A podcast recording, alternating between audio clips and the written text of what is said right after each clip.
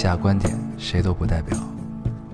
火星移民和隔壁王奶奶家丢了鸡蛋一样重要。这里是 Loading 电台，我们只求在大家 Loading 的时候带来点无聊。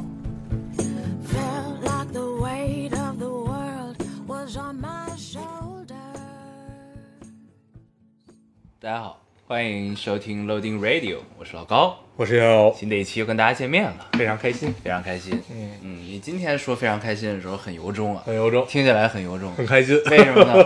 因为昨天德国队赢了嘛。这确实是应该是我比较由衷吧。我这一周过得很跌宕起伏，嗯，对，很不开心，为什么呢？因为阿根廷输了，但还有机会，还有机会，嗯，还有机会，嗯。但是我就想，他要是这个操性，他妈的进了，他就进了出线也小组赛没有用啊。对，嗯，就看命吧，希望能高开低走。对。高你就像开低走。德国踢摩耶哥那场，看完之后，我觉得他出不出现已经不重要了，对，因为就算那样，他出线了也会回家的。对，但是昨天德德国那场还是可以的啊，啊，最后十几秒绝杀。绝杀，嗯真的是绝杀，绝杀看得很高兴，把命运抓在了自己手中。又像那支德国队。对，嗯，还可以。嗯，我们伪球迷就不要强行聊球了，对对对好吧？咱们再聊再聊两句吧。嗯就这周依旧是世界杯啊，依旧是世界杯周，感觉大家都很高兴。感觉世界杯周应该你觉没觉得？持续 forever，对，就是这一届世界杯赌球特别多特别多，啊，可能是主要是因为网网络太发达。可以手机支付。对我觉得上届的时候好像就还没有这么多，嗯，就大家聊的还不多。对。但是这届你看，大家都都都在买，我觉得这我觉得买的大部分都是伪球迷，对。对，就是你不买看不下去那种。对，对。我觉得这届呢，这种世界杯之后愉快的气氛啊，也跟赌球有百分之八十的关系，对。真的是。对，啊，感觉全民参与啊，真是全民参与。谁都赌点儿。啊，甭管你赌大赌小，但是感觉都赌了一点儿。嗯。然后最近被普及了很多关于赌球的知识，什么三串一、啊二串一、几串一的这种，听不懂，听不懂，很有意思。然后盘口什么的就很有趣，球这种。对对，让几球，嗯，然后什么让半球，对，就都无法理解的事儿，就不能猜输赢吗？就不能 简单的就直接猜输赢就完了。嗯。对，说明盘口很多。对，嗯。而且感觉假球更严重了一些啊。啊，真的挺真的真的挺像，挺假的对，啊就，但是我们也不知道是不是真的反正你看着就觉得不真。就是你一想，他们是你就觉得你就琢磨他们照着盘口踢这件事儿，嗯，你就觉得越他妈看越像。对，啊，很有意思，嗯，感很有意思。觉整个世界都被操纵了，对。但也并不知道是被谁操纵了，对，对吧？但是看的很爽，这是一种阴谋论啊。不，重要，所以就不要赌，不要赌就不会，对。就看笑话就行。不要被人玩儿。对就是你如果真的参与这个，参与了赌进去了呢，嗯，你虽然说就是小赌怡情啊，赌一下，但是当你输了的时候，你去想他们是不是照着盘口踢这件事，你就有一种被人涮了的感觉。就很基本。不要给自己找这种不痛快。对，嗯但是你要是就是纯为了玩一玩，嗯，小赌怡情，小赌怡情。对，赢一点呢，还大家能喝顿酒是吧？对，吃个早饭，对，吃 对，赢顿早饭是吧？赌两块，喝两瓶就20喝两瓶啤酒，也挺愉快。可以可以。啊。行，嗯，反正世界杯我们也确实不太懂啊。我们虽然看了一些场，但是也看不太懂。但是我们至少知道什么叫越位，对，知道什么叫越位，知道任意球，知道任意球。知道在哪儿犯规该给什么球，嗯。对，看得懂一些阵型，看懂一些阵型，嗯，知道哪儿的后腰不行，哪儿的行，哪儿的中场不行，对。哪儿的行。嗯。对，比如阿根廷的中场对就很糙，德国也没有中场，嗯行吧，那咱们 那个世界杯就聊到这儿。嗯，我们确实也不太懂。这周我们看了一电影，啊，这周看了一电影，可以读完留言聊这个电对，影。读完留言看了这个电影。嗯成，那我们就先读留言啊。好，你来读一个。好，我读一个，嗯 我找一下啊，我截了好多留言，我也截了一些。好，这个听众说，四年前我在大学图书馆边做题边听你们的电台，无忧无虑。四年后的今天，我独自一个人在大城市里，因为能力不足，却放在了重要的岗位上，而忧虑不安，压力很大。明明嘴里说着不想过一眼看到死的生活，可是当压力挫折来了，却貌似没有承担的勇气。最近不停的看鸡汤软文，报了网课，希望可以克服困难，越来越好。嗯你这个时候应该看一些毒鸡汤才有用吧？我觉得。嗯，也不一定，也不一定，是吧？每个人的情况不太一样，就是当你压力巨大的时候，可能看一些正向的东西，也许会比较好。嗯，嗯。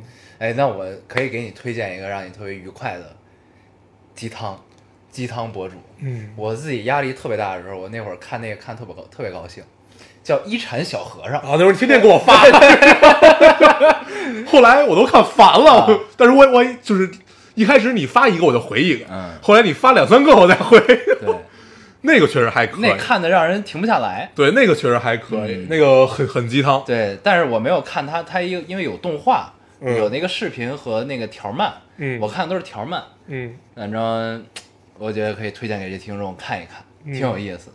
一禅小和尚，就是很，确实很鸡汤，对他相当于就是一个懵懂的小和尚和一个大牛逼师傅 之间的一些梗，对，很有趣，给你讲了很多对。生活中会遇到的一些事情，对，但是就讲一些你其实根本就明白的道理，对。但是在那一刻你可能就需要这一些，对，但是在那个语境中讲出来，你觉得很很很暖心，对。很温暖，对。特别好，特别好。就像看《Modern Family》的感觉，对。没有其实我觉得我觉得《摩登家庭》真的是一个特别好的鸡汤，嗯。你可以看看这个。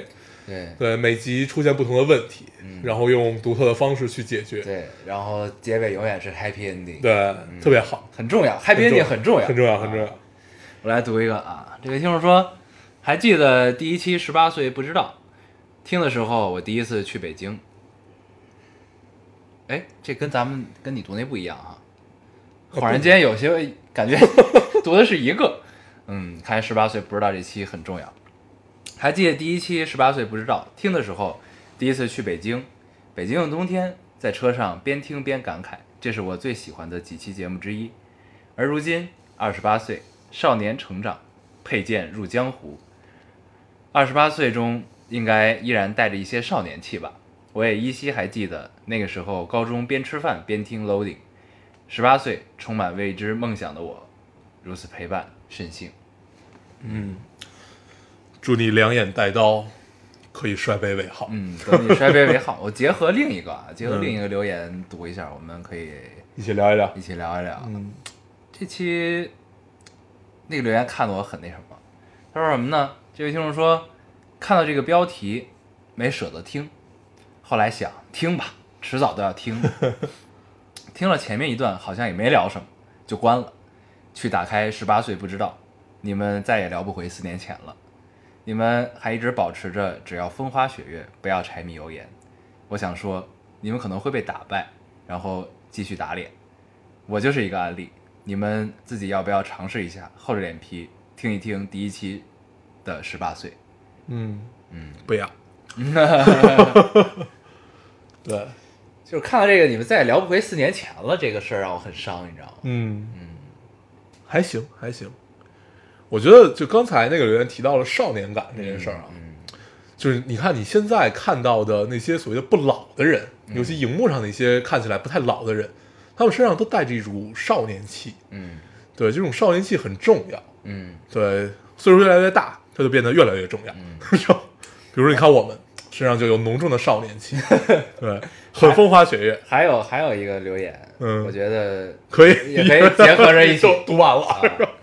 他说什么呢？他说你们是长大了吗？以前还花前月下呢，现在结婚、学区房、葬礼，真不知道四年你们经历了什么。嗯嗯感觉这是一套留言，啊，不停的扎心的留言，对。但是想想，我四年前也参加葬礼，嗯，对，就还好，就还好。但是四年前咱们不聊学区房和结婚，但是因为四年前你根本就不知道什么叫学区房，还是知道的，就是你只是不知道学区房有多贵。对你无法分辨这件事儿，嗯。对，就是比如说这个学区哪儿好怎么样，其实到现在我也无法分辨，嗯。但是我只知道有这么个事儿，嗯，对，反正也不要孩子，其实跟学区房也没什么太大关系，是，其实不用考虑这个问题。对，嗯，就买一定要不要买在学区房里，对，对，这样的话你上上下上下班都会堵，对不对？已经又聊开了学区房的事儿。一定不要买在学区房里，嗯行，嗯，你已经不再是那个少年，不再不再是风花雪月那个人了，对，嗯。就是我觉得最后这个留言啊，已经回答了那个说我们再也聊不回四年前的那个听众。嗯，就为什么聊不回去了呢？长大。因为长大，而且就是我想说一点啊，就是我们不是只要花前月下风花雪月，不要柴米油盐。嗯。因为我记得我印象特别深，有一个就是有一个听众之前有一个留言，就是说诗和远方和生活的琐碎嗯的那个留言，那个是我读的，我记得。当时我记得有一个观点，其实是我们以前可能不会提及的一个观点，就是诗和远方和风花雪月是不冲突的，嗯是并行的。嗯是风花呃诗和远方，风花雪月是柴米油盐中的调味剂。嗯我记得当时我们的观点是这样，这就是我们四年经历了什么。嗯我们也可能确实再也聊不回十八岁不知道了，嗯，所以这一期如果丢了，你们应该挺遗憾的。我们也会很遗憾。对我觉得咱们现在这两个平台都属于一个就是随时被定时炸弹坑掉的状态。啊，我觉得这事儿是这样啊，就是我曾经确实是那种觉得风花雪月是你一生追求的目标，柴米油盐都是扯淡。嗯对，然后但是这个其实你在当时立这个 flag 的时候就已经不对了，这不对因为就已经知道柴米油盐了，对就已经对对对就已经知道了这件事儿，然后你才会去想嘛。然后你后来慢慢慢慢你走过了这段路以后，你会发现其实根本没有什么差别。嗯我现在真的发现它其实没有什么差别。嗯你比如啊，嗯，你现在每天的生活其实很单调，在别人看起来很单调，因为你比如说像像像咱们，咱们就每每每每天就这么点事儿，对吧？但是你自己过起来很有意思，很有意思，很有意思，乐在其中。对，嗯就是你真的是乐在其中，然后你就想想自己，就相当于我啊，就是流浪那几年，你会发现没有什么太大区别，真的没有区别，没有区别的地方在于你永远在乐在其中就够了。嗯啊，就不用太，就是不用太把这两事把这两件事彻底的分开，风花雪月和柴米油盐，你会发现这两件事都很有意思，都很有意思。而且其实后来想想，你确实也分不开这事儿。啊，就是你再立 flag，你再他妈只要风花雪月，不要柴米油盐，嗯你是不是得拉屎撒尿，嗯，对吧？仙女都是不上厕所的，啊，你你是不是得把厕所弄脏呀？你吃外卖是不是得掉渣儿？嗯，那是你，对吧？就是你总要就是一定会经历这些的。然后呢，再加上我一个马上要上升处女座的人，嗯，我已经看不得乱了。行行，那你给我解释一下，现在我面对这个桌子是怎么回事？这个是我觉得是一个整洁的状态，对我来说，在某种程度上我已经看不是看看不了乱了。对，对，就是吃完外卖一定要他妈全擦干净再坐下干别的事儿，嗯，要不然接受不了。对，这个只限于在自己家，对，在别人那儿无所谓。嗯因为在别人那儿总有别人收拾。对对对总有一个比你先看不下去的。对对对，所以这就是为什么我们特别喜欢念念爹妈家的原因。嗯，因为他们永远是第一个看不下去。对，对对，特别高兴。当我们在他们家吃完饭之后，坐下来想喝杯水聊聊天的时候，已经有人开始收拾。对对对，特别好，这个阶段我们很愉快，很愉快。然后这会儿你还会问一句，哎，假装问一句：“对哎，我帮你一下。对他们通常还好，他们都是那种宁愿我自己动手，也不愿跟你废话”的人。对，很高兴，很高兴。待着吧。嗯，。对，希望这种朋友可以多一些。但是当当他们我们说出 offer 的这个，我们帮个忙的时候，他们心里说不用的时候，想法肯定是你就别来给我添乱了，行吗？嗯嗯，我觉得是这样。是吧？嗯就当是吧。嗯我读一个啊，嗯这又是一个关于 yesterday 的留言。嗯听到 yesterday 又有些心痒痒。在上海的我对这个酒吧蠢蠢欲动了很久，嗯奈何没有同伴，而我又是来晚期。但是我决定终于去一次，嗯虽然时间未定，到时候哦，哈哈，在听到老板娘说都是漂亮小姑娘的留言的时候，决定画一个全妆，嗯，不丢你们的脸，没毛病，没毛病。艳压群芳。嗯，保持保持自己小仙女的气质，对好吧对对请保持下去。好，嗯，你读一个，我来读一个啊，嗯，这位听众说，老高烟友，大一开始听电台，我闺蜜介绍的，我也抱着打发睡前时呃抱着打发睡前时间听的，谁知竟听了三年了。之前没怎么留过言，哪怕是你们说这个电台要黄了，我也死撑着，死撑到底没留言，因为知道这两个大傻子又在骗人。今儿莫名其妙早晨开始盯电台，觉得这一期是我认为最有感觉的一期，莫名的感觉，真好。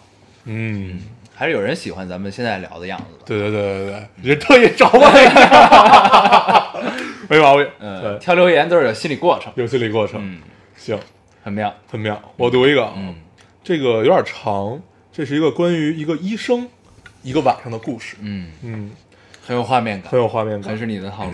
对，很长。嗯。它有一个主题，主题冒号，否极泰来与人生起落，嗯，背景冒号，像是一个写对，像是一个开篇，一个小说的开篇。在写论文。啊，在定人设。背景：本人南方某大医院 ICU 医生，端午假期某天夜班，一个病人消化道出血，给予药物和输血后都没有缓解，既往肠胃镜也没有发现，啊，既往肠肠肠胃镜也没有发现出血点，联系介入科后决定介入手术，但是介入能不能发现出血部位，能不能止住血，不可知。故事就这样开始了，就这样子。夏天的大半夜，我一个护士，一个家属，推着一百五十公斤重的病床，带着呼吸机和抢救包，冒着随时死亡的风险，朝着未知的结果出发，去往介入楼。经历了三个小时的介入，发现空肠上空肠上段有血管畸形，可疑出血，但是介入没有办法止住治呃止血治疗，再次紧急联系消化科紧急胃镜，从介入科再次出发，去往消化科。可是 ICU 的病床太大，卡住电梯门。我从病床跳进电梯里的时候，手机从口袋里滑出来了，它滑出来了，掉在了地上，然后啪叽从电梯缝儿掉进了电梯井里。哦，它掉进去了，我眼睁睁的看着它掉进去了。我的手机啊，真是逼了狗了，我的心情简直要哭死。三秒的时间内，无数的想法冲进脑袋。假期的夜班，只有我和一个护士，冒着一个危重出血的病人在电梯里。病人突然要抢救，呃，病人突然要抢救怎么办？氧气没有了怎么办？电源没有了怎么办？怎么联系上级和科里来帮忙？现在是带病人继续去做胃镜，还是回科里？床卡住电梯，要不要换电梯？手机里录入的介入出血部位的视频该怎么给胃镜医生看？我连电话都没法打。短暂的三秒里，果断换电梯去做胃镜。经历了一个多小时的胃镜，在抢救药物和呼吸机的维持下，终于发现了出血部位，上了泰止，上了泰加止住了血。在总共经历了四个多小时的处理后，病人终于安全返回病房。我们的工作服也全部被汗湿透。我的 iPhone 呢？在第二天下班后，联系电梯师傅，打开三米多的电三米多深的电梯井，拿回来发现一点都没有坏。师傅告诉我，院里其他的电梯井都在地下室以外，有好几层楼深。我很幸运，所谓否极泰来，所谓付出必有回报，应该就是这样吧。现在病人已经脱离了危险，而我呢，正在用自由落体过后的手机留言。嗯你以为事情这样结束了吗？悲伤的告诉你，并没有。我在夜班第二天就开始了严重的流行性感冒（括号备注流感，不是普通感冒）。大黄春节那次发烧应该是流感（括号完），发热，严重乏力，全身酸痛到没有办法下床、走路、上班（括号大黄应该很懂我现在的状态）。现在已经三天了，所以人生啊就是起落落落落落落落落，嗯，完了，这个留言特别好，特别好。仿佛看了一部美剧。啊，当时我就想到那个美剧，嗯对，呃，实习医生，然后真好。嗯，感觉救了一条命，而且就是姑娘短暂那个三秒做出这个决定很他妈重要，很重要很他妈重要，嗯嗯，而且我当时我确实看到过，就是因为电梯卡到那个呃不是床卡到电梯进不去，然后那个医生就直接从床上翻过，对。然后直接去电梯两号拉，嗯嗯。然后斜着进去，特别厉害，嗯，都能想象到那个画面。对，我特别喜欢这个留言，嗯，嗯，真好。对，而且但是他这个留言特别像一个报告，嗯，你发没发现？像一个数值，对，一个数值，什么类似于报告这种东西，特别好，逼了狗这种话，很好，很好嗯。也许学医的应该都是这个状态吧，对，谢谢你，真的特别好，谢谢。特别好。但这让我想到了更多的画面，你知道吗？因为它这是发生在凌晨深夜的故事。它是发生在端午假期，嗯医院人很少，基本没有什么值班医生的这种情况。嗯，你要让我想到了一个词儿，叫做“几家欢喜几家愁”，就是你把自己跳到一个上帝视角去想这个事儿。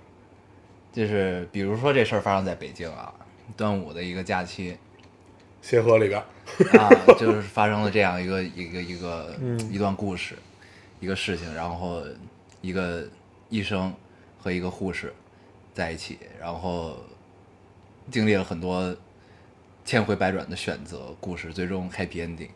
然后同时呢，在深夜的另外一个时刻，一个小区楼里一对情侣在吵架，一个餐厅因为违规怎么样着了火，一个什么什么因为什么什么什么怎么样，就是让我想到一个上帝视角的画面，你知道吗？嗯，哦，这个当时有一个纪录片儿嗯，叫《深夜的北京》，还是叫什么？就是类似于这样的。那是一个文章，那是一篇文章，哦，那篇文章，对。对，那就是篇文章，它就是从几个角它有很多数据，对，嗯。它有几个角度去描写了深夜的北京都发生了，什么。在同一时刻，对，不同的地方，那篇文章特别好。对，嗯，很妙，就是你不能知道这这些信息给你之后能让你 get 到什么，能表达出来什么，但是它传递了一种情绪，一种你说不出来的情绪。对，我觉得是一种，虽然你很渺小，但是依旧有人为你去拼命。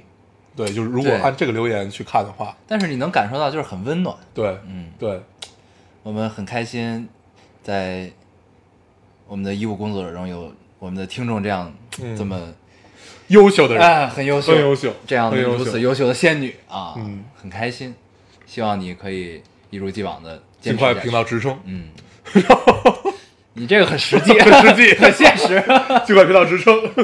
没毛病。嗯对，我来读一个，你读一个。这也有一些画面感。嗯。说明天毕业，明天领毕业证，早上送走一个室友，他们都哭了，我没有。嗯，那我就吐槽扮演这个角色。是一个无情的杀手。嗯、晚上请社团玩的很好的学妹吃饭，然后一起走回学校，然后在通往各自宿舍的岔道口一一分开，同行的从五个到四个到两个到一个，然后剩我自己。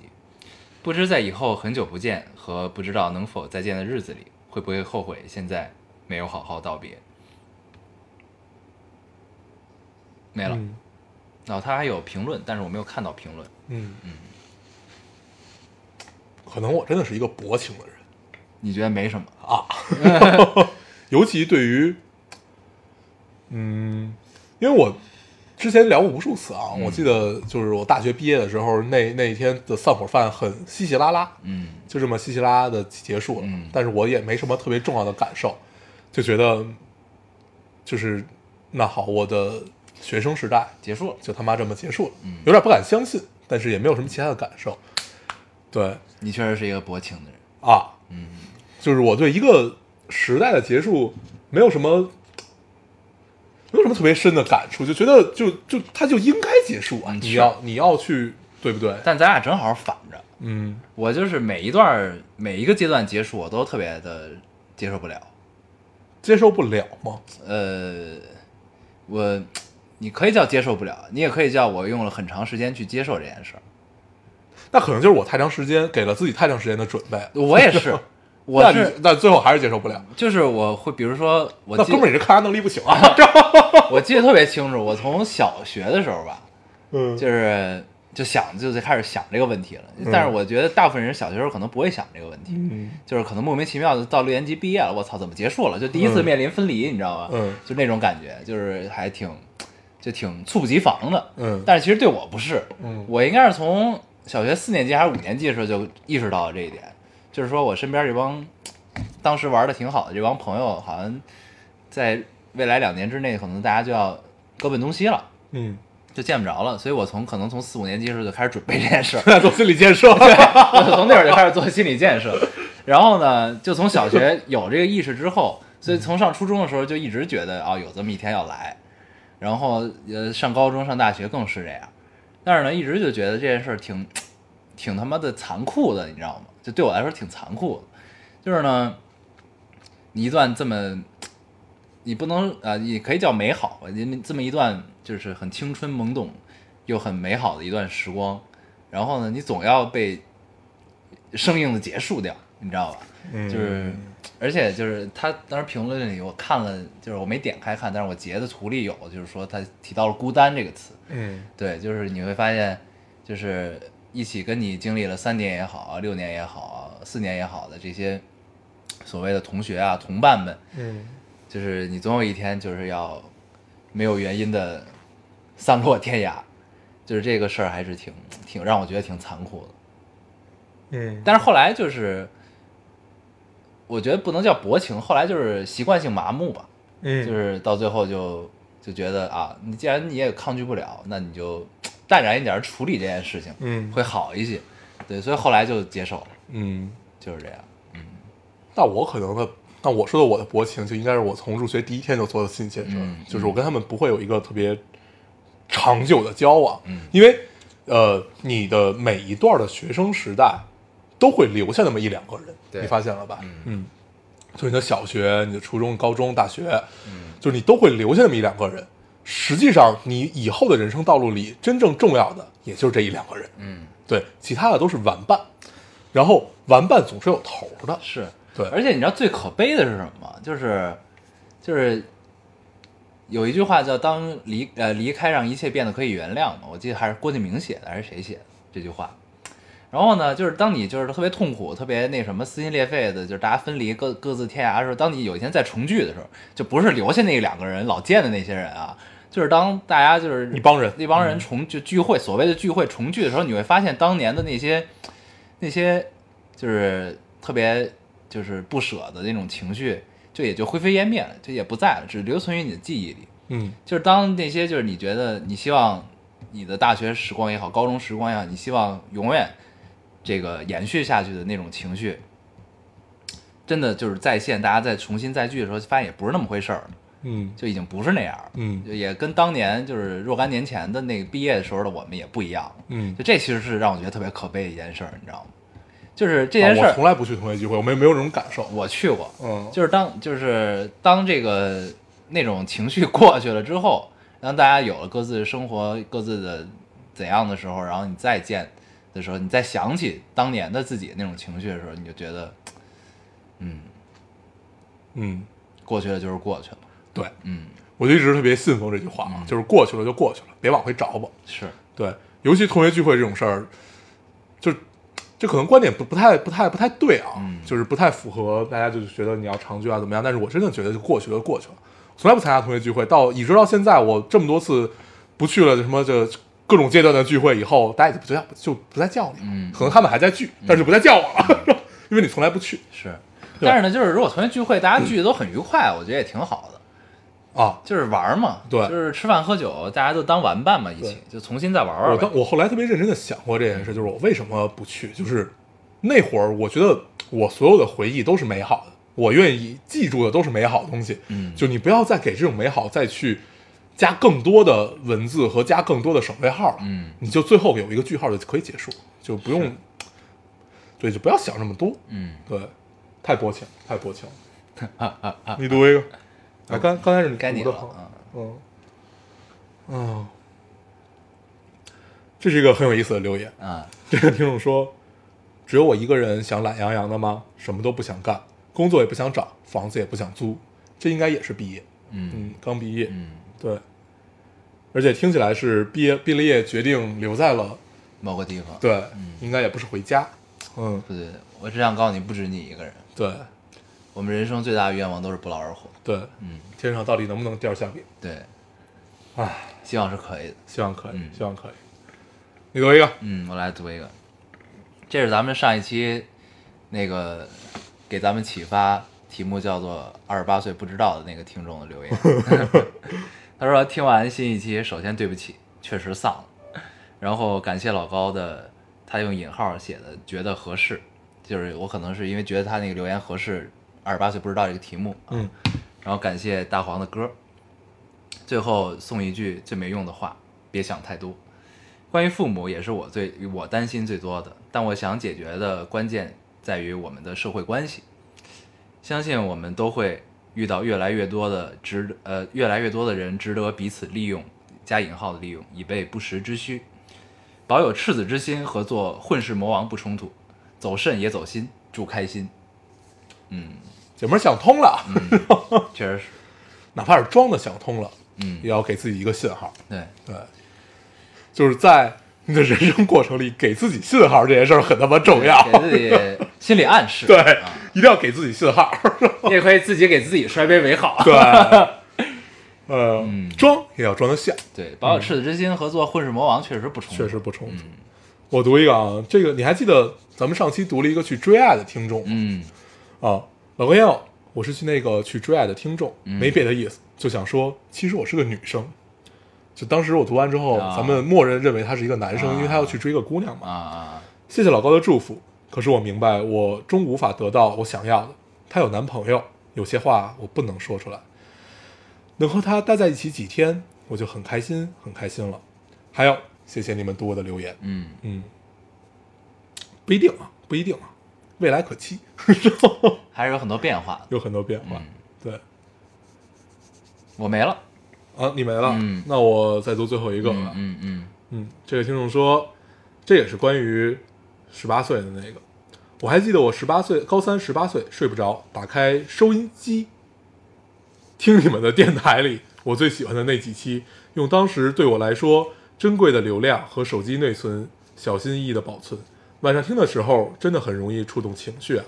听你们聊北京，聊电影，聊周杰伦，聊青春，聊西藏，偶尔说说哲理，还替下念念，还有嘉宾，突然就觉得真好啊，真的感动。嗯收音机刚才读的时候，让我顿了一下。嗯，对，他应该是说的手机，就手机里的收音机。对，我记得上学的时候，那会儿的手机还都有调频都，有都有啊，能收到嗯调频，但是好像不费流量那个调频那个对，啊。那是那个电电波的嘛。嗯，对，哎，我发现我这儿还有一个留言没读啊，嗯，读一下啊。读，这位听众说，刚经历高考，刚过十八岁生日，喜欢一个男孩儿五年，一直没忍心表白，因为他有一个喜欢了七年又给他戴了帽的初恋，又给他戴了帽。嗯，绿帽。对，嗯呃，比不起。前天借酒劲儿和他间接表白，无疾而终。虽然高考失利，但我坚信，可爱、善良又坚强的我会有一个 bright future，会找到更爱的人，比如，哎呀，这有点尴尬，比如嫁给老高或者冰岛帅哥。嗯，嗯，老丁生日，老丁生日快乐，我也快乐，感谢高中时代你的陪伴。嗯嗯，就我为什么会读这个留言？嗯，你应该明，你应该明白吧？不是因为想嫁给我啊，是因为 是是，确实不是。是因为这个戴了帽这件事儿。啊，嗯我们一直不知道该不该聊啊，嗯就是在电电台里，嗯、说说说这种事，虽然我们也不会提名字，嗯但是就是说这种事儿就会有一些蛋疼，有些蛋疼有一些蛋疼。就是我们身边有朋友也确实经历了这件事儿。嗯，刚刚、刚刚经历，对对，就就就刚刚知道吧，刚刚知道，反正我们是刚刚知道啊。对，而且是很亲密的朋友。对经历了这件事儿。然后呢，唉，就是后来，就是当我就当时大家就是就是我至少我们身边的人的感受是这样的，就是很蛋疼，嗯但是呢，就是也找不到一个很准确的蛋疼的原因。我但是我看了这条留言之后，我站在了一个旁观者的角度看了一个同样的事儿，我突然间明白了，就是咱们蛋疼在哪儿了。这件事儿 是这样，首先戴了帽这件事儿，我觉得是很正常的，就出轨这件事儿对啊，很正常。这是一个很正常，这是一个就是他们还没结婚不叫呃劈腿儿这件事儿，对其实很正常，对，这是一个就是二十八，这是一个人性。这是一个嗯二十八岁不知道的范畴该知道的事情，就是该了解的事情，就是这件事儿是一件很正常的事情。，对，这个没什么问题。就是我们朋友经历了被人劈腿这件事儿，我觉得没有问题。嗯有问题是在于就是这个劈腿的人处理的方式，嗯就处理这件事的方式让我觉得接受不了。嗯，就是具体他做什么事儿，咱们就就是我不说了。我我我我先说一下我们大概的一个呃，就是我们自己的三观是这么建立的啊，嗯就是劈腿这件事儿，你作为一个成年人，好，那既然发生了，对，啊既然发生了，你该干的是一件什么事儿？就是你该跪跪，你该去承担责任，承担责任。你既然选择了当时要劈这个腿，你就必然要面临下面的后果。对。这个后果有多严重，你自己担。你做人要是仁义一点，你要是他妈的，对不对？就是嗯。你就你要举起来仗义点儿。讲究点儿，对啊，你就该该把你怎么着的事儿都自己担下来，对。就完了，就该怎么样就怎么样。对。就比如说咱们以前看到的，哎，就那个去年有个电视剧，当时小红那样看，我跟他一块儿看来的，叫《小美好啊。我的前半生》，啊，我的前半生，嗯嗯。对，就当时雷佳音、嗯 那个角色，嗯就人家做的其实还 OK 嘛，对就是我该净身出户，净身出户，对我该怎么样，我承担这个责任，对对吧？对我既然这么选择了，那既然我操蛋了，那就是你操蛋的后果你得担着，对对吧？就是你怎么选择，是你继续。如果你们俩还想继续，你就认错，认错之后博得对方原谅，如果可以就继续。如果你们双方任何一方不想继续，这事儿也谈不拢，那就正经的该结束结束，该拎清楚拎清楚。对，出轨是人性，对，这个谁都可以。出轨之后你干的事儿，那他妈叫人品，对，嗯，所以就是后来我们就觉得这事儿挺不仁义的，就具体什么事儿咱们就不说了，但是呢，就是看这留言，就跟大家分享一下，就是这也我觉得这也是二十八岁不知道的一个范畴，就是出轨不可怕，可怕的是你怎么面对和怎么处理。对。嗯，对，就是嗯，能不能做一个有担当的人，啊。对，你不管是男的女的都要有担当，嗯对吧？这个让我很意外，嗯，很接受不了，很接受不了，很生气。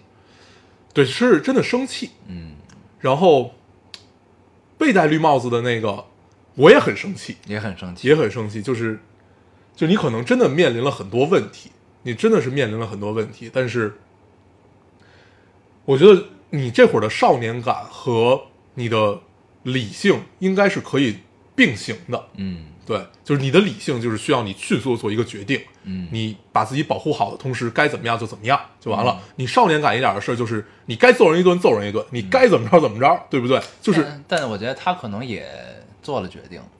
可能咱们还不知道，对，对。而且是关最关键的是，这这帮人也没有跟我们聊。啊。啊，这是最让我们生气而且我们一直是把他们当做一个很亲密的朋友，啊也不跟我们聊，啊，唉，就不太懂。嗯，但是跟我们身边好多人聊，对，就很烦。很烦。我们还是从别人那儿听说对的，，就你还你还没法主动去跟别去去跟他们俩聊，对，很就尴尬。很难受。我嗯们只能在电台聊聊。啊嗯啊，如果他们听到了，希望可以来跟我们聊一聊。不不不，这个，但是呢，我们的听众们就不要对号入座了，也不要随意艾特什么人，万一出现点误会也不好。对对对。就是听了就听了啊，嗯。跟大家分享一下，过去就过去了。对，最关键的是主要就是要承担责任，承担责任、。有担当这件事真的很对，就长大一个最重要的目，就最最重要的一个显著特征就是你要承担责任。对。就长大呢，其实就是你可以做很多以前做不了的事情，嗯，当然劈腿也在内啊。嗯你可以做很多以前你可能不敢做、做不了的事情，但是相应的你要去承担你做这件事儿的后果。对，就是你该跪跪就完了。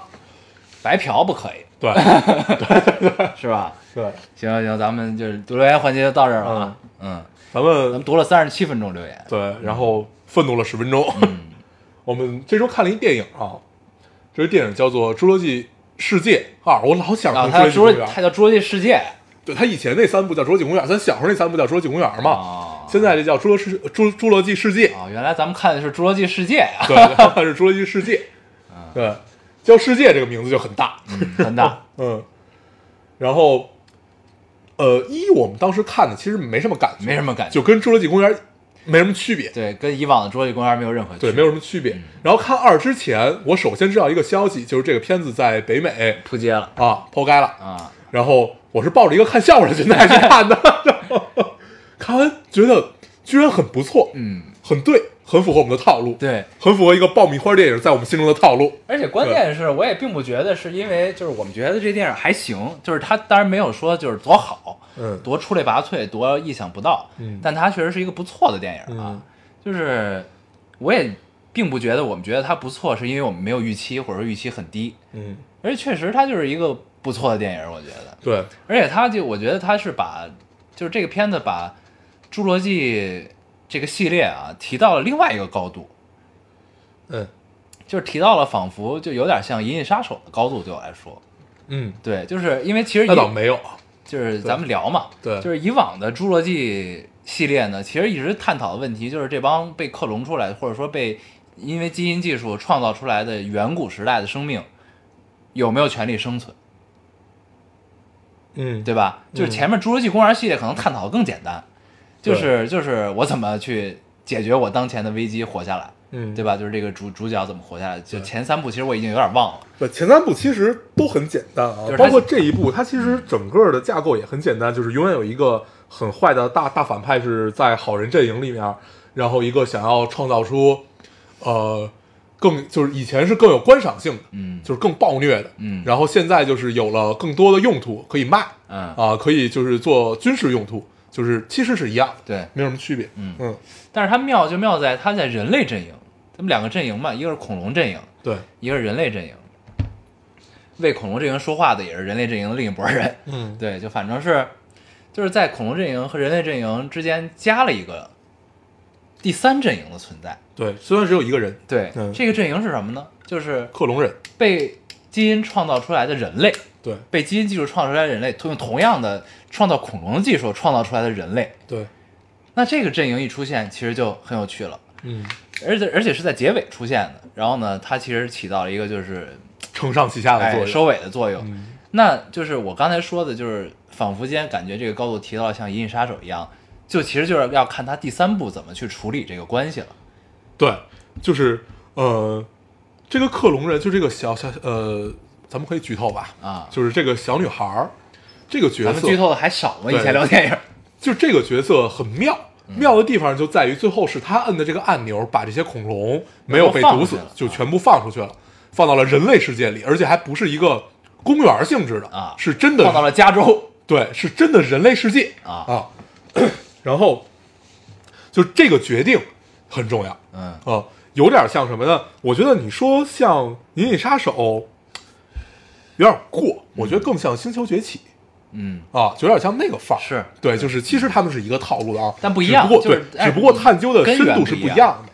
对，这个根源是就是星球崛起的根源是这帮人不是被造出来的，他们本身就是生存在这个世界上的，就是大家共存的，嗯，对吧？但是恐龙是被造出来的，对，他们是通过基因改造嘛。对。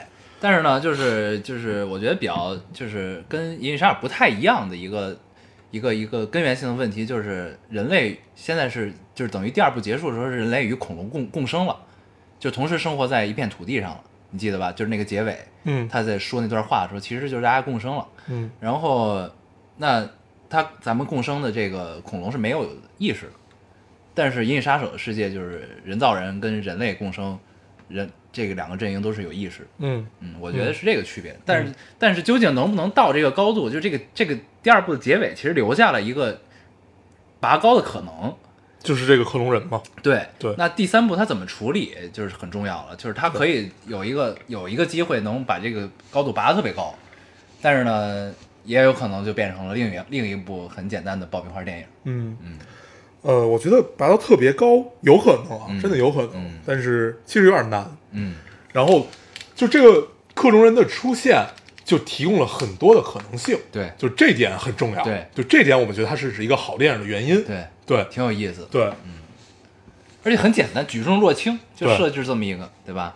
对，对，这是我们觉得这电影好的一个原因啊。嗯。嗯，然后呃，最后把他们放出去了，就这件事儿谁也干不了，只能他来干。对，对，嗯就只有他因为立场不同，对，只有只有他的立场可以。对，只有他其实是真正有同理心的。对就作为人类的立场来讲，哪怕你有同理心，你也是两个种族之间的区别。对对，但是作为这个小女孩，这个克隆人，她其实种族感是很弱的，因为我们都是被克隆，呃，我因为我我们都是被创造出来的。对，而且这小女孩也是他妈在最故事结尾最后的时候才知道自己是被创造出来的。对啊，对，这还不错。是很妙。嗯嗯，这电影让我们看的很高兴，挺高兴，很高兴。嗯，对，然后行吧，这电影差不多就聊到这儿了。对对我觉得再再多其实也没就是亮点就对对对，就到这儿了。就是之前其实就很很普通，就像以前我们看《侏罗纪公园》的感受，对对对。然后第一眼就知道哪个是坏人，嗯，对。没有什么矛盾性。对。嗯。然后慢慢慢慢出现，还是挺有意思。但是这一届不是这这这一部很遗憾的是没有看到女主穿着高跟鞋跑完全程。啊，对我印象最深的就是一里面一里什么剧情我都忘了，嗯，但是我记得一里面她穿着高跟鞋跑完了全程，特别厉害。可能是因为第一部这点被吐槽太多了，嗯这部我记得还给了她鞋一个特写，对你记得吗？就从底下摇到上面去。对，特别厉害。嗯，还给了他们一个特写，告诉你第二部他没有穿高跟鞋，对，很遗憾。太遗憾。嗯行，那电影我们就聊到这儿。嗯，我们接下来聊点什么呢？先跟大家闲聊两句吧，闲聊两句聊一聊梁朝伟的事儿吧。啊，跟泽东啊合约到期三十年，对，嗯，是三十年吗？我忘了，反正就就几十年吧对，几十年，嗯，几十。年的合约，哎，是三十年。他说了，三十年前他把它交到我们手中，啊是吧？应该是嗯三十年河东，三十年河西。嗯嗯。为什么要出现这一句啊？我也不知道，就是因为数字一样而已，你现在做人太没有底线了。很妙。为了搪塞时间，对，无所不用其极无。所不用其极。可以可以。嗯，梁朝伟这事儿，当时看到还是有一些你感触的。对你看完这个之后，你的第一反应，你的感受是什么？第一反应，我第一反应不是看泽东发的，啊我第一反应是看梁梁呃不是看那个王家卫发的，王家卫转的。啊，对，当时看到，嗯，感觉一个时代结束。嗯，王家卫转的好像就是我们俩很什么完成了历史任务吧？对，就是完成了这个任务。对，把它完好的交回了你们手中，交回了你的手中，什么这这样的话。对，然后现在等于是刘嘉玲去代理他的经纪业务。对对对啊，嗯，感觉也没有毛病。嗯，刘嘉玲确实也能干这件事儿。对。嗯，那你是什么感觉呢？你看完这种，就是感觉一个时代结束了，嗯然后这个时代结束，感觉有一种很深的担忧，嗯。就是香港电影要完。对我就是每每当有这种事情发生的时候，又是发生在香港，嗯。我觉得香港电影要完，确实是，对，嗯，就很难。但是接受起来也没有那么难，其实。没那么难。，对，因为呢，就其实，在以往的很多就是梁朝伟的作品中啊，你也能看出来，他这人没毛病，嗯，但是容颜易老，嗯，对吧？就是他确实已经老了，对，就是走向了另一个方向，就是他其实也没改变任何的戏路啊，这那的其实也没变。但是呢，你就觉得这人就是因为确实老了，对，，就是因为时间，因为怎样，他就老了，嗯啊，就是到了该结束的时候了。嗯，但是其实他跟泽东的合约结束，其实也并不意味着就是这人他的影影视啊生涯就结束，对对对是对。然后我记得就是因为我特别喜欢金城武嘛，就是我看金城武现在这个样子，我有事儿没事儿就会拿拿出来，就是金城武去南极的，是南极没有忘，就是那个去看企鹅的那对对对，纪录片儿是吧？对，那个拿出来看，嗯你会觉得特别好。对，就是他像孩子一样吃雪，然后把自己铺在雪里的那个状态。他也是一个少年，对，然后你看他现在这个样子，你就会觉得，嗯，而且我印象特别深，有一次高晓松聊起了金城武，因为他去客串了那个喜欢你喜欢你喜欢你那个戏，他演一个啊演绎他自己，对很刁钻、很招人讨厌的媒体人，嗯。然 后他演这样一个角色，然后那会儿他聊金城武说这个人对戏有多认真，嗯他就说你应该这么来摆这个机位，怎么样怎么样，然后这样的话，这个光是什么时候照到我的脸上，怎么样怎么样，就他就用这样的套路就体现他的经验嘛，嗯。然后我就在就看完这个，我我又去看那个他去南南极那个纪录片儿，就觉得特别好，嗯，觉得这个人身上的的成长和少年气真的是并存，并存并存嗯，嗯，特别美妙。你是他的粉丝，我确实是他的粉丝，嗯。就这个人太好了，这人怎么这么好？对，而且咱们也聊过《喜欢你》这个电影，嗯。那角色除了他没人能演，对，因为那个角色演不好，就就是他妈很油腻。很油腻，对，嗯。然后给大家举一个例子，就是像呃那个戏里边的男二，那不应该不不应该叫男二，就是杨佑宁是吗？对对对杨佑宁那个角色，他就演的有点油腻，嗯。就他说的那个话就觉得不太对，但他那个角色也确实是一个油腻的角色，对，确实也是、嗯这种油腻感也确实应该是有的，可能也是他演出来的，对。对？然后当时想想嘛，当时咱们排说，就是还有哪个演员可以演这个角色，嗯。真的没有，觉得没有，没有，真的很难。很难。嗯，就是你又得成熟、稳重，有一点儿经历过生活的那种感觉，但你又得是让一个可信的一个让人能招人喜欢的霸道总裁。对。嗯，这个很难。对，嗯。你又得蹉跎，嗯。你还得霸道。嗯，你还得帅，啊，嗯，还得精致，对，嗯，感觉就这个人的人设已经出来了，对，还得没没准吴彦祖行，嗯，嗯，差了点，差了点。吴彦祖没准可以，嗯。对，哎，金城武的在这个戏里的演演技真的是让我挺意外的，啊，就跟他以前演的不太一样，对比周冬雨让我意外啊真的，周冬雨其实这部戏就是还是演他自己，对，嗯，是对，挺那什么的。可以的，行，哎聊到这泽东哈，嗯，不过泽东也确实是没有辜负这三十年对梁朝伟的经，确实没有什么烂片儿，没有什么烂片儿嗯没有什么烂片儿。这泽东我不知道听众们了不了解，嗯，就是泽东有王家卫，对，有杜琪峰。杜琪峰。啊，嗯。然后还有谁我就不知道了。就主要就是这俩人嘛。对，嗯，然后就是就泽东基本没烂片儿，我觉得。就是就是咱们看怎么定义烂片儿啊，嗯。就是呃赚不赚钱是一方面，就是他很多片儿确实可能也是看起来不太赚钱的片子，嗯。但是呢，在就是电影史上，或者呃在在华语电影史上，或者说在什么位置，都是有一个很好的举重若轻的位置，有很大部很多片子都是这样，对。嗯，对，就是大家听到泽东出品，就基本会抱着一个不能叫朝圣吧，朝圣这个这个词太高了，对用不了对，就抱抱抱着对，就抱着一个呃，就一定要去看的这么一个态度，就还是有期待，有期待，很期待毕竟王家卫所有片子都是泽东的，应该 确实是。杜琪峰还有一部分不是，嗯对，对，但是王家卫基本上全部都是，嗯，而且好像也只有泽东愿意站愿意在站在他背后无条件的为他付出吧，真的是毕竟他拍戏时间太长了，对，感觉泽东就是那会儿高晓松说的老板范儿，嗯，就是你甭管，很江湖，对，就是你就拍吧，嗯，这部不行，我们还有下一。部，对我兜底，嗯，给你托底，对，就这个对一个王家卫这样的导演来说，真的是太难得了嗯，，坚实的后盾，对，嗯，很难得。我们想，我们也想有一个兜底的人，对，很重要，也想不劳而获，不想。成，那我们这期其实差不多啊，跟大家闲聊两句。对。主要是愤怒了一下，嗯。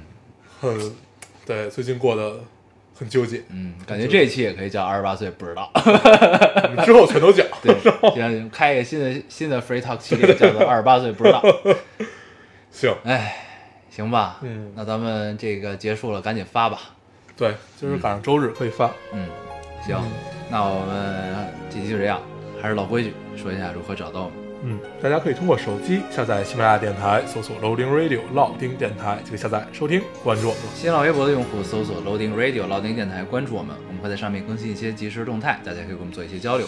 嗯，现在 iOS 的用户也可以通过 Podcast 找到我们，还是跟喜马拉雅的方法。好，那我们这期节目这样，谢谢收听下期再见，好拜拜。是否对你承诺了太多，还是我原本给的就不够？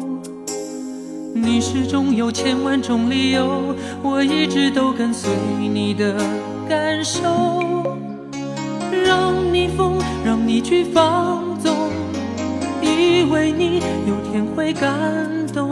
关于流言，我装作无动于衷。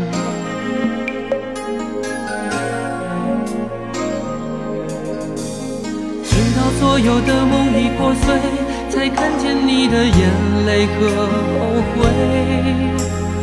我是多想再给你机会，多想问你究竟爱谁。既然爱难分是非，就别逃避，勇敢面对。给了他的心，你是否能够要得回？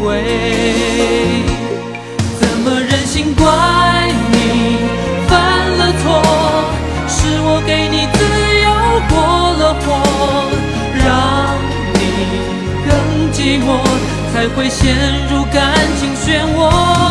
怎么忍心让你受折磨？是我给你自由过了火。如果你想飞，